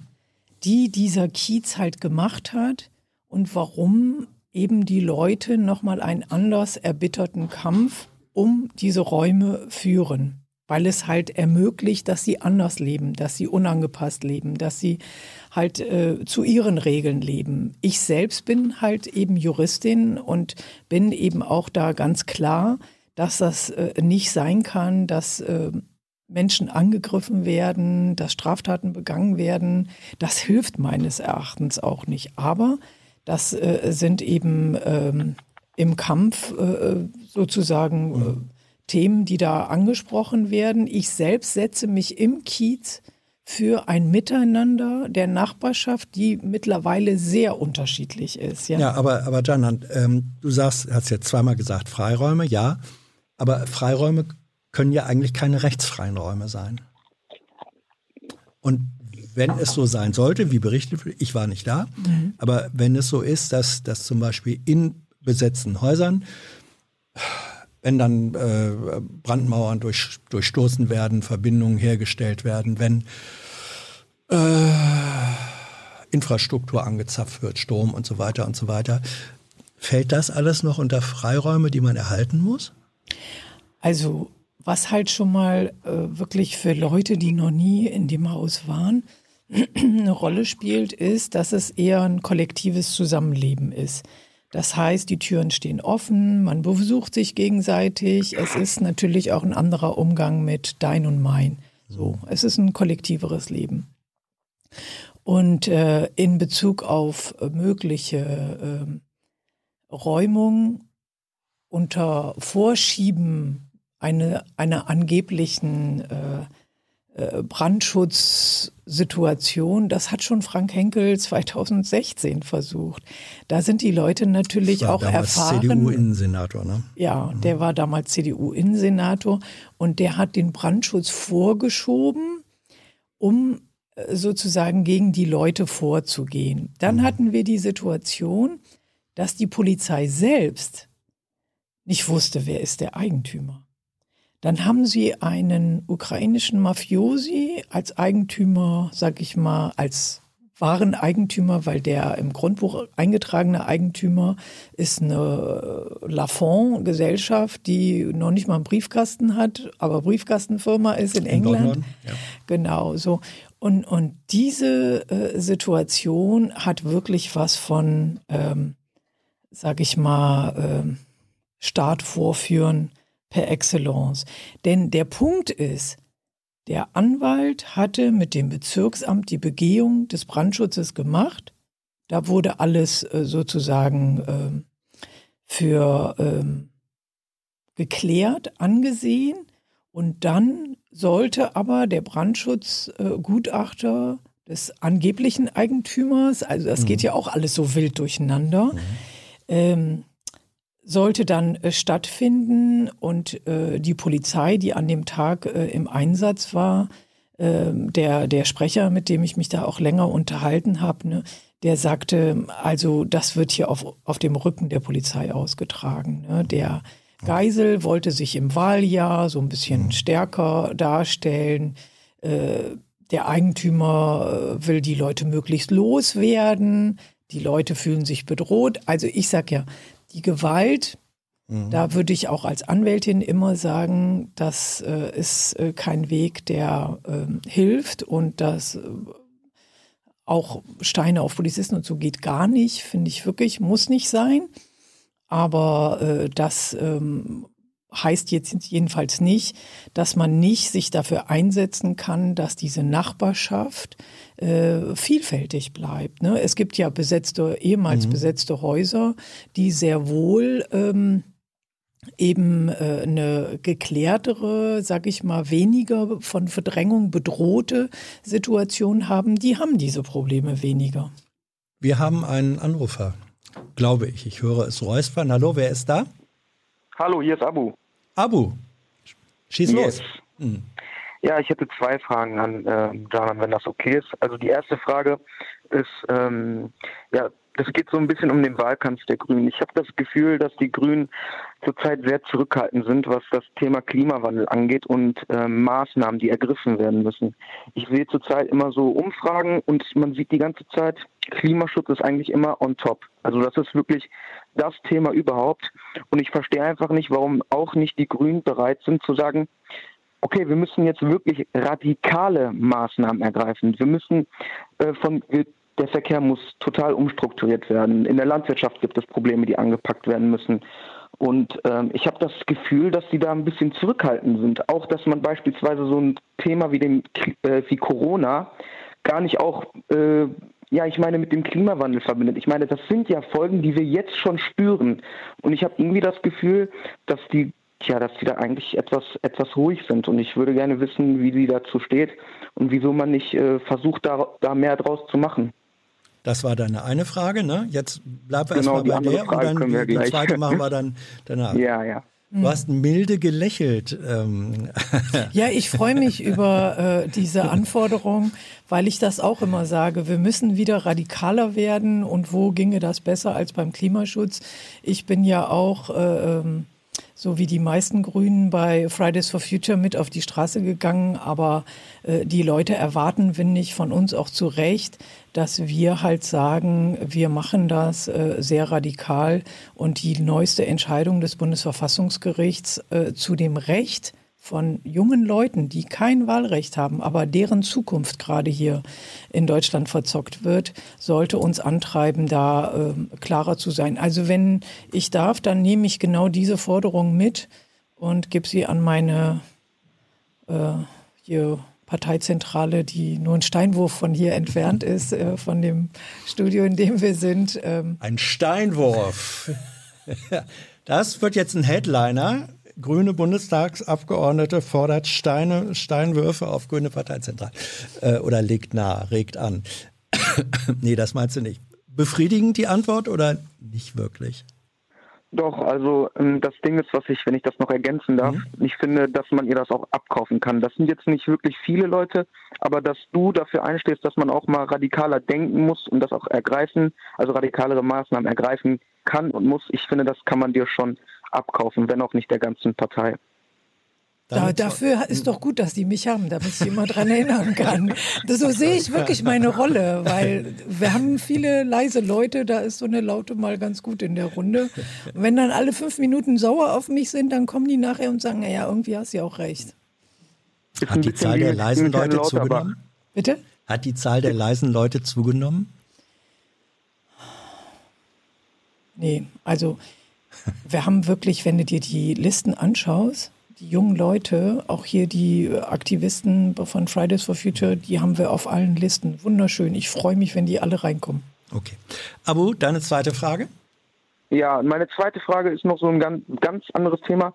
Ähm, das geht so ein bisschen Repräsentanz, Bundestag und so weiter, Politik. Ich habe das Gefühl, wenn man sich das mal so anschaut, ist jetzt nicht gegen dich gerichtet, da sitzen eigentlich nur Juristen und am besten auch Männer. Ne? Und ich frage mich, wie können wir das schaffen, dass da auch, ähm, ja, dass nicht nur mehr Frauen, sondern auch, dass da Leute aus anderen sozialen Schichten, Menschen, ja. die nicht unbedingt ein Studium haben, wie schaffen wir das, dass da einfach auch mal andere Gesichter reinkommen und nicht immer die gleichen gefühlt? Sehr wichtiger Hinweis. Insbesondere ist ja meine Biografie eben auch so, dass ich mit 16 erstmal eine kaufmännische Ausbildung gemacht habe und irgendwie weiß ich nicht, ist es halt schon so, dass äh, wir die Leute auch brauchen. Und das Problem ist so ein bisschen, dass in den Parteien in erster Linie die Leute aktiv werden, äh, die halt studieren. Also das ist wirklich ein Problem. Ich meine, wir haben jetzt zum Beispiel ähm, in Friedrichshain-Kreuzberg ähm, jemanden auf der Liste, der Gleisbauer ist, der aber ganz bewusst aktiv bei uns Politik macht. Und das brauchen wir mehr. Da ist schon wirklich viel dran. Und äh, dafür müssen sich die äh, Parteien stärker öffnen. Also das hat ja auch was mit Diversität zu tun, ja, mhm. dass man eben ähm, mehr Leute hat, ja, dass ich dann nach meiner anständigen kaufmännischen Ausbildung doch noch Jura studiert habe, hat mir aber auch ehrlich gesagt äh, Politik machen erleichtert. Also es ist, wenn du das schon weißt, wie so ein Staat funktioniert, dann äh, kommst du sozusagen auch leichter rein und was wir als äh, Grüne hier in Berlin äh, vorhaben ähm, und mittlerweile auch auf Bundesebene ist eben dieser Diversitätsrat, der halt auch soziale Herkunft und ähnliches thematisiert, weil wo du einfach recht hast, ist, wenn du diese Perspektive nicht kennst, also ne, sozialer Status, wenn wenn halt jemand, und ich sehe das ja teilweise auch bei den Kollegen, die entscheiden über das Leben von Leuten und kennen deren Leben gar nicht. Das ist ein Problem. Und da braucht es auf jeden Fall mehr Mischung. Wenn ich darf, würde ich noch auf was hinweisen, was ganz spannend ist, was ich jetzt auch in meinem Wahlkreis hatte, ein Bürgerinnenrat. Da werden zufällig ausgewählte Bürger zusammengebracht und die diskutieren dann politische Fragen. Und das habe ich halt gemerkt, das war so spannend, auch so von Leuten, also dieser Bürgerinnenrat, der das bei mir gemacht hat, der hat das auch aufsuchend gemacht. Also was weiß ich, war eine alleinerziehende Mutter zum Beispiel dabei, da haben sie gesagt, okay, wir organisieren das, dass du teilnehmen kannst. Manchmal muss ja auch die Hürde genommen werden. Also ich sag mal, jemand, der zehn Stunden im Krankenhaus gearbeitet hat, der muss sich dann aufraffen, irgendwie abends noch in irgendwelche Parteiveranstaltungen zu gehen. Das kannst du als selbstständige Rechtsanwältin leichter organisieren. Also ich denke, das ist ein super wichtiges wichtiger Punkt, auch in puncto Demokratie. Wen repräsentiert man? Wessen Lebenssachverhalt wird eigentlich mit den Gesetzen geregelt? Ich will das mal an einem Beispiel deutlich machen. Wir haben eine Anhörung und das kann man sich auch anschauen, weil es ist ja ähm, live mitgeschnitten worden und dann ins Netz gestellt worden in diesem Bundestagstv. Und da wurde so deutlich, dass die, die darüber entscheiden sollen, die Situation von Gewerbetreibenden überhaupt nicht kennen. Mhm. Wenn ich einen Lebenssachverhalt nicht kenne, dann kann ich auch die Lösung für die Probleme dieser Gruppe nicht entwickeln. Und da äh, haben wir ein Riesendefizit. Und wenn sich dieses Auseinanderleben von, sage ich mal, Bürgerinnen und Politikern weiter so fortschreibt, dass man zum Beispiel eher weiß, was in der eigenen Partei gewollt wird, als was im Wahlkreis vielleicht für Probleme äh, gelöst werden müssen. Da sehe ich eine der Gefahren. Ist es dir schon mal gelungen, Menschen äh, aktiv in die Politik zu holen, die sozusagen nicht aus dem Lager der Akademiker, speziell Juristen kommen? Ja. Ja? Ja. Das ist auch ein Ziel von mir, weil hm. ich kenne das selber, wie das war, als ich irgendwie so dachte, ach, diese Studierten, ne, was hm. haben die wohl drauf, was du nicht hast? So, also man hat ja auch einen gewissen, hatte ich auch einen gewissen Respekt so vor, äh, als ich da an der Uni kam, dachte ich so, oh, das ist jetzt ne ganz äh, und dann war ich ganz erschrocken, wie, wie äh, schrecklich unsortiert und unstrukturiert. und da habe ich Leute getroffen, die haben studiert und als ich aufgehört habe, haben die immer noch studiert. Also es war für mich schon so, für jemanden, die so ein bisschen äh, aus, aus der Praxis kam, war das ähm, eine, eine Ernüchterung auch von der Illusion, die ich mir von den Studierten gemacht hatte. Ne? Ja. Abu, danke schön. Oder hast du noch eine Frage? Ja. Nein, danke sehr. War, war nett. Okay, danke. Ciao. War nett. Ciao. Ja, guck. Ähm, äh, weil du den euren Bürgerinnenrat angesprochen hast. Thule möchte wissen, ähm, hast du dich mit den Empfehlungen des Bürgerrats Klima auseinandergesetzt? Was ja, falls ja, was denkst du dazu? Ja, ich finde das äh, total spannend. Mhm. Und äh, ich bin äh, wirklich äh, sehr begeistert von diesem äh, Bürgerinnenrat und äh, jetzt geht es eben darum, was man daraus macht. Ne? Also mhm. der Rat ist ja das eine, aber wie kann das in äh, konkrete Politikgestaltung äh, äh, münden? Und da habe ich den Eindruck, haben wir mit diesem Instrument des Bürgerinnenrates äh, einen sehr guten äh, Dialograum mit der Bevölkerung gefunden. Ja, aber na gut, jetzt kann man sagen, ja, das eine ist das Palaver, aber wie wird aus dem Palaver Politik? Ja, also ich habe das äh, seinerzeit, als wir äh, äh, so, ein, so ein Volksbegehren äh, zur ähm, Offenlegung der Wasserverträge in Berlin hatten, haben wir so eine Art Sonderausschuss gemacht, in denen diese Vertreter des Volksbegehrens äh, besonderes Rederecht hatten mhm. und in denen man an dem Thema mit der Regierung und den Abgeordneten diskutiert hat. Und das fände ich halt ganz spannend, wenn wir die Instrumente weiterentwickeln. Ich sag mal, solange wir labern, hauen wir uns die Köpfe nicht ein. Das ist ja erstmal der Vorteil von Demokratie. Und es muss ausgehandelt werden. Die Gesetze müssen ausgehandelt werden und die Prozesse müssen äh, dafür gut, die Verfahren müssen gut gestaltet sein. Und der, das Problem, was du beim Klima hast, ist ja, du kannst es so oder so das Ziel erreichen. Ne? Und der Konflikt über erreiche ich so oder so führt am Ende die letzten Jahre immer dazu, dass wir die Ziele verfehlen. Ja, eben. Ja, und das ist das, das ist die große Herausforderung. Und äh, von daher ist es jetzt schon wichtig, dass man sich in, in solchen Gremien auf Ziele einigt, die dann nicht wieder von der einen oder anderen, äh, sag ich mal, wir sind ja Demokratie, wir brauchen Mehrheiten, ne? Mhm. So. Ist ja kein großer Bestimmer, der alles entscheidet. Und von daher finde ich das halt spannend, weil diese, dieser Bürgerinnenrat ist nochmal ein Akteur, der nicht so diese Parteiinteressen und dieses ganze Tralala an der, ähm, an der Backe sozusagen hat. Und das ist eine Chance, dass da so ein paar Kriterien vorgegeben werden. Aber es ist harte Arbeit mhm. und äh, auf jeden Fall auch viel Blabla. Ohne wird es nicht gehen. Patrick, ich weiß nicht, ob das der Patrick ist, der vorhin schon mal am Telefon war, ähm, weist darauf hin, heute haben sieben Großstädte beschlossen, sie wollen Tempo 30 einführen nach der Bundestagswahl. Würdest du das auch bundesweit wollen? Ja. Ja? Ja. Also ich habe vor 20 Jahren mein Auto äh, abgegeben mhm. und äh, habe natürlich das Glück, dass ich in Berlin lebe mit einer wirklich guten Infrastruktur, zwei Fahrrädern, BVG-Ticket, äh, was Jetzt ich werden manche Abo, sagen, und die Fahrbereitschaft des Bundestages. Die nutze ich gar nicht. Ah ja. Die nutze ich gar nicht. Ähm, äh, deswegen würde ich weiß, dass es ein Privileg ist, dass es nicht alle Menschen haben. Mhm. Und ähm, von daher, ähm, also ich finde äh, in der Stadt sowieso Tempo 30, auf den Dörfern fordert das, glaube ich, keiner.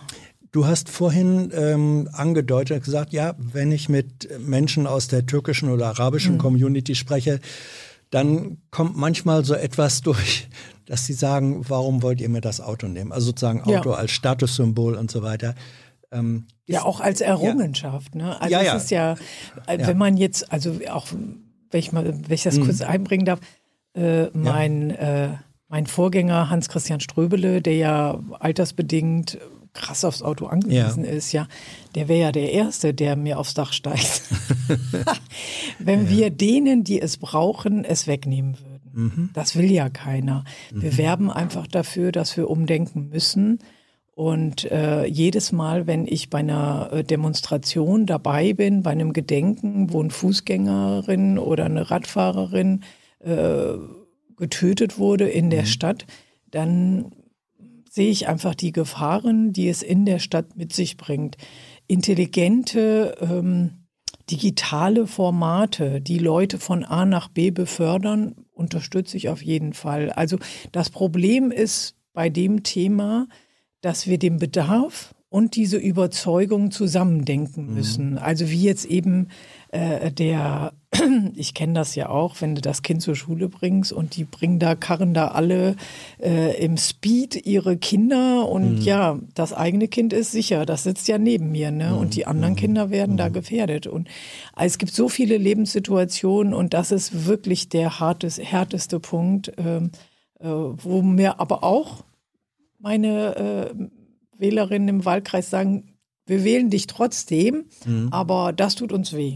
Also sie sagen auch, deswegen wählen ja. wir euch nicht, äh, ja, das gibt's ja, für uns nicht, aber aber da müssen wir, glaube ich, wirklich interessante und intelligente Alternativen prüfen, weil das Auto eben so eine Eiermoll äh, legende Wollmilchsau ist. Die hat mhm. einfach so viele äh, mhm. äh, gleichzeitige Vorzüge, auf die es zu verzichten vielen Leuten schwerfällt. Mhm.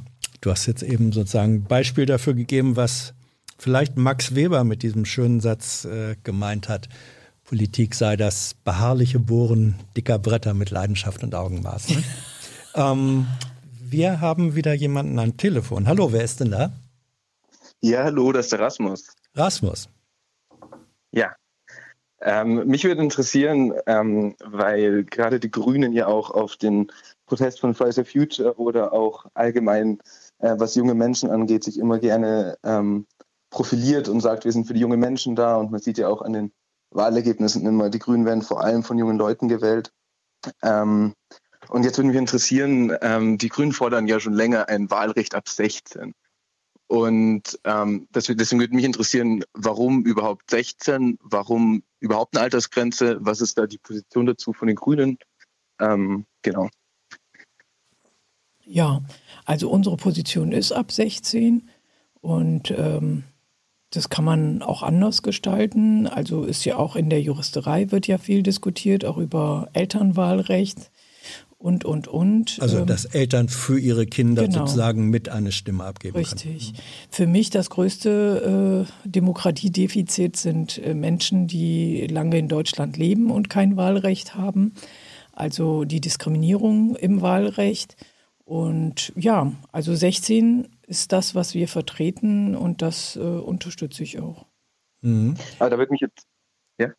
Ja. Da, da würde mich jetzt interessieren, ähm, weil man ja der, dem, der Wahlaltersgrenze 18 immer schon vorwirft, die ist willkürlich, entwicklungspsychologisch überhaupt nicht begründbar, ähm, auch juristisch überhaupt nicht rechtfertigbar ähm, gerade wenn man äh, den, den, grundgesetzlich verankerten äh, die Volkssouveränität mit einbezieht.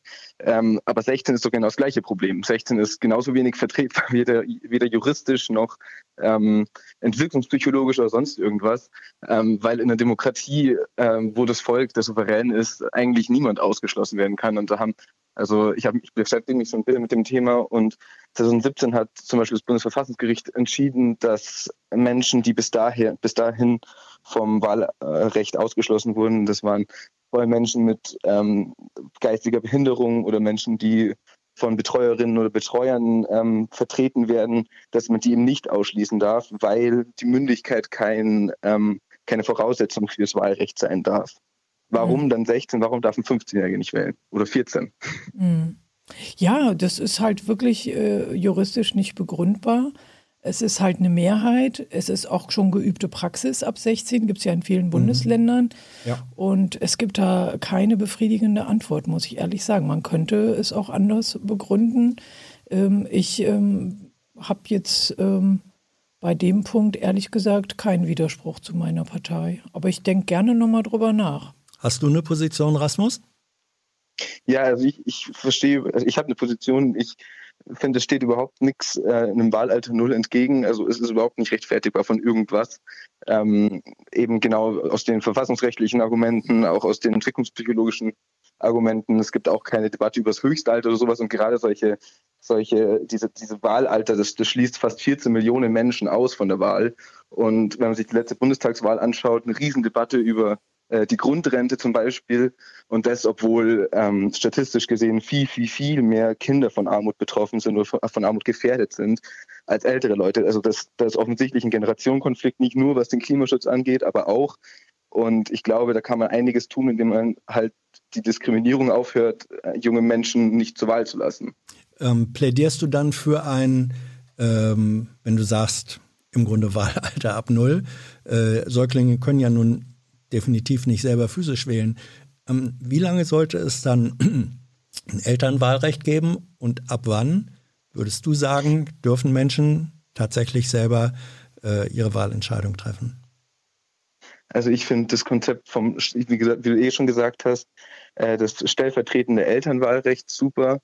Ähm, und zwar mit flexibler Altersgrenze. Da sollte man, finde ich, entwicklungspsychologisch genau hinschauen, ähm, ab wann man theoretisch in, de, in der Lage ist zu wählen, aber das darf keine feste Altersgrenze sein, eben damit man trotzdem auch Menschen, die unter dieser Altersgrenze sind, parlamentarisch irgendwie repräsentieren kann. Ähm, und deswegen fände ich gut, wenn man, keine Ahnung, sage ich mal, mit zwölf Jahren oder so, ähm, viele sprechen da von zwölf oder dreizehn Jahren, ähm, äh, ist man ungefähr fähig, eine eigene Entscheidung dahingehend zu treffen. Und vorher sollen das automatisch die Eltern treuhänderisch im Sinne ihrer Kinder vergeben werden. Also ist auch kein Verstoß gegen irgendwie äh, Gleichheit der Wahl. Also ähm, ich habe da im, genau im Studium habe ich meine Hausarbeit dazu geschrieben und da wurde auch teilweise argumentiert, die Religionsmündigkeit von Kindern und Jugendlichen wird ja 14 mhm. angesehen und das wäre so das Alter, wenn man ihnen zutraut, äh, die Religionsentscheidung zu treffen, könnte man ihnen auch zutrauen, die Wahlentscheidung. Ich finde das ja auch so faszinierend. Argumentativ lässt sich da sehr viel ähm, ins Feld führen, glaube ich. Und äh, gleichzeitig ist es aber, glaube ich, so, dass es so eine Art gesetzgeberische Entscheidungsprogative gibt, so dass es halt Mehrheiten braucht. Ne? Ich meine, wir haben ja noch nicht mal eine Mehrheit für 16. Mhm. Äh, deswegen ähm, ist das eine sehr, sehr wichtige Debatte. Das sehe ich auch so, weil es ja im Moment äh, halt ja, sag ich mal, um im Fußballbild zu bleiben, spielentscheidend ist, wie die sich das Alter verteilt. Ne?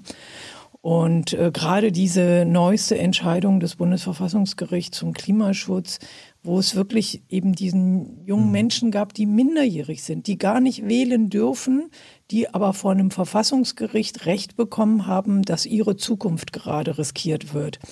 Das sollte uns alle zum Nachdenken bringen. Deswegen, ich meine das ganz ernst, wenn ich halt sage, ich äh, schaue es mir gerne nochmal an, ähm, weil es ähm, vielleicht äh, so in all den Jahren, die das Thema immer auch ja. bei mir so aufgeschlagen hat, heute Abend irgendwie ähm, äh, auch nochmal so ein Nachdenken ja. bei mir anfängt, ob wir das nicht nochmal betrachten sollten. Soweit vielen Dank für die Anregung. Rasmus, Dankeschön.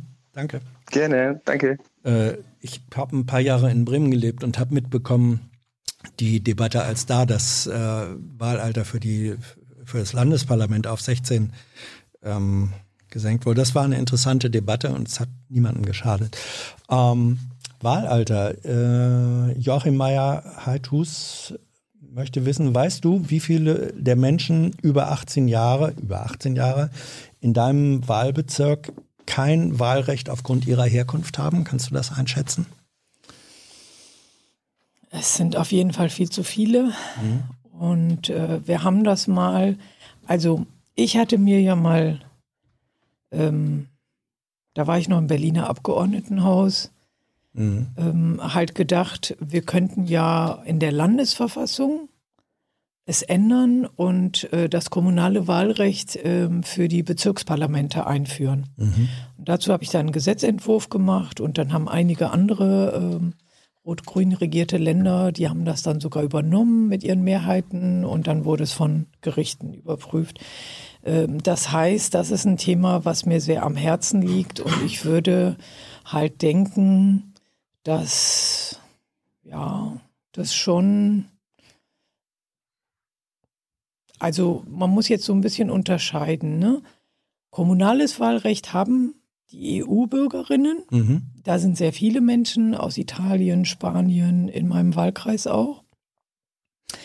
Äh, dann haben wir die Situation äh, Nicht-EU-Staatsbürgerinnen. Das sind vor allem türkeistämmige, arabischstämmige, die halt äh, in Kreuzberg äh, vor allem wohnen.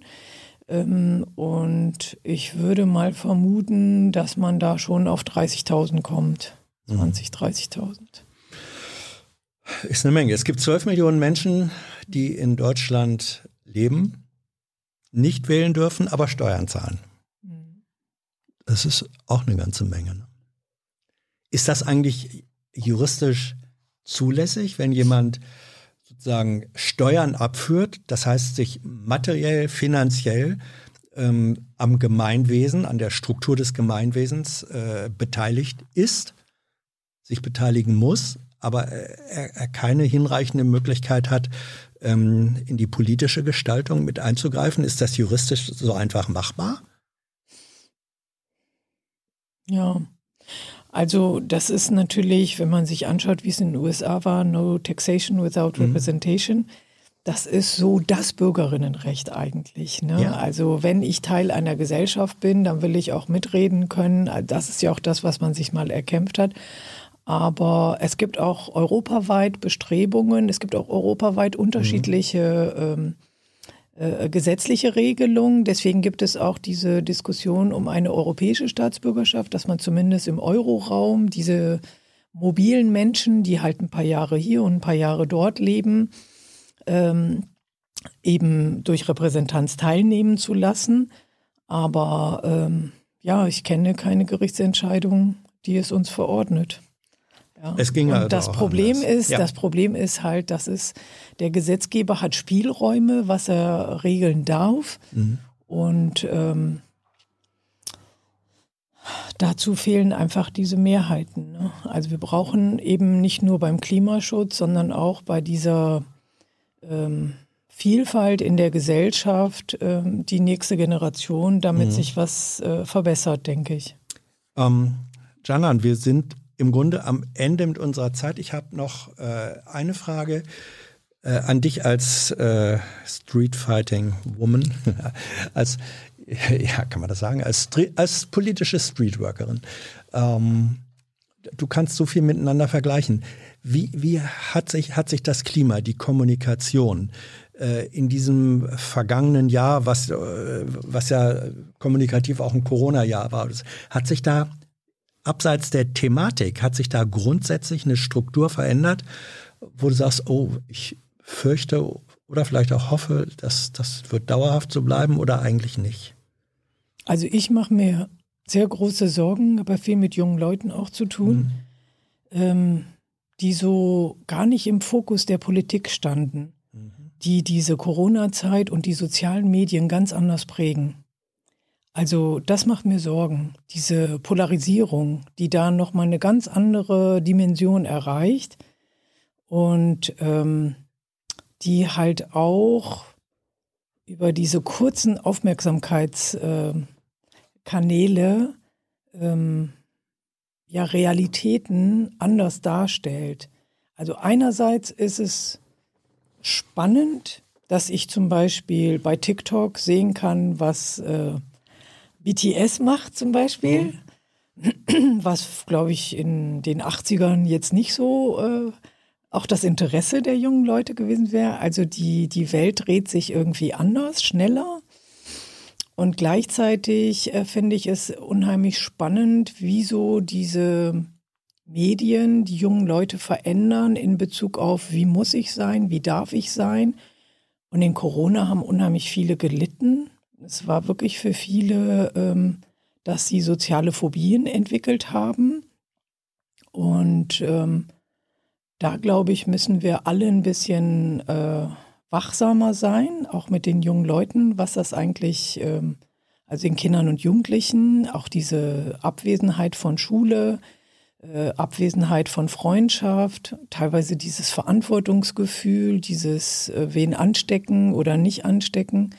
Also das ist für mich noch so ein Riesenfragezeichen, wie sich das ändert. Wir einen Punkt in Bezug auf politische Kommunikation würde ich noch reinnehmen wollen.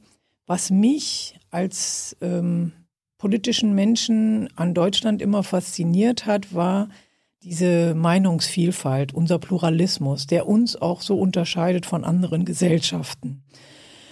Und da mache ich mir im Moment Sorgen, dass diese Polarisierung im Prinzip zu so einer Art Sprachlosigkeit äh, führen kann, dass man nicht mehr miteinander redet wenn man anderer Ansicht ist. Weil die beiden, weil die Vielfalt sich wie bei einem Magneten um zwei Pole äh, fokussiert oder konzentriert, die aber nicht mehr miteinander im Austausch sind? Ist das so? Ja, und weil natürlich, und weil natürlich diese Algorithmen das ja genau fördern. Mhm. Das mhm. ist halt die Gefahr, dass ähm, also ich genieße eben, wir hatten das ja ganz am Anfang, diesen Straßenwahlkampf auch, weil ich mich da natürlich irgendwo hinstelle, erkennbar als Grüne und in den Dialog gehe. Mhm. Und ich gehe auch nicht raus aus der Beziehung und dem Dialog, wenn das Gegenüber mir nicht zustimmt. Und dieses einander aushalten in unserer Unterschiedlichkeit, mhm.